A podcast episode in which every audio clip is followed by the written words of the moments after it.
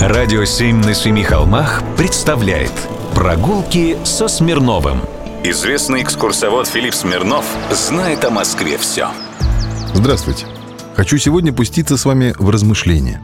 По улицам можно пока гулять только по расписанию, поэтому выберем полет мысли. Вот наверняка вы помните замечательные строки из поэта-песенника 90-х годов Виктора Робертовича Цоя.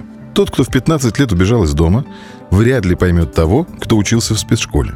Тот, у кого есть хороший жизненный план, вряд ли будет думать о чем-то другом. Про что эти строки? Разве не про то, что давным-давно решили, что какое-то место в Москве лучше, чем другое такое же?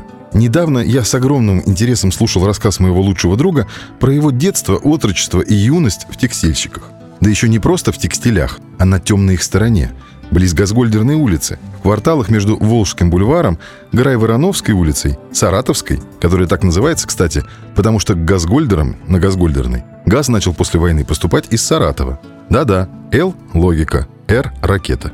И вы знаете, сколько было поэтизмов в его речи. Мне непременно захотелось там побывать.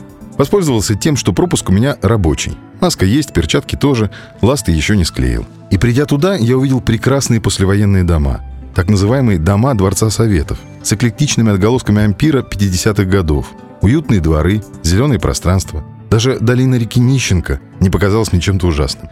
Есть там место и романтике, и брутализму, и функционалу.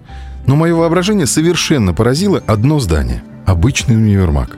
Но то ли фантазия декоратора, то ли обаяние и силы местности превратили это утилитарное сетевое заведение, выросшее из банального магазина 80-х годов, в необыкновенное.